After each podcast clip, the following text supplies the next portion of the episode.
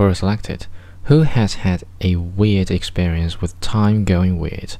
From Anna Gomez. I have had this once before. It was 6:42 a.m. I had just woken up to use the bathroom and quickly returned to my bed.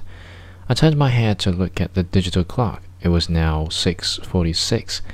I adjusted my head on the pillow and turned facing the wall. I lay there with my eyes open and decided I wasn't comfy, so I turned to face the other way where my clock was.